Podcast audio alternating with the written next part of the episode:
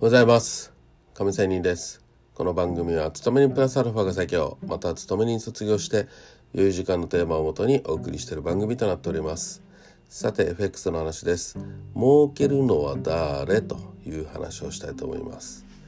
まあ相場で儲ける人はお金持ちかでなければ相当貧乏な人かどちらかだとまあね、えー、思います。確かにお金持ちは相場での多少の勝ち負けにもまあね大したことなく痛みもあんまりなくまた自由に動かせるお金が十分ありますのでここはという時に大きくポジションを持つ余裕があってまあ、その結果さらに儲かるということになります。一方相当貧乏な人の中でも特にハングリー精神に旺盛な人は上昇志向が強く失うものはないと相場に対して果敢に攻めることで、まあ、利益を手中に収めることが結構あるかと思います。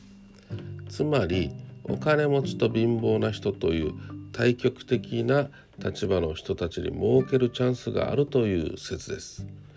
ポジションを持つ上で大切なことは一つには心の余裕。これ大事ですね。また一方でハングリーさだと思います。この二律まあ相反する心の余裕とハングリーさをうまく配合することで誰にでも儲けるチャンスはあると思っています。言い換えれば多少のことには動じずしかしここ一番に貪欲に相場に立ち向かう姿勢が大事じゃないのかなと思います。いずれにしましてもリスクを取らないことにはチャンスもないということは言えるかと思います。ということで今日も良い一日を。See you!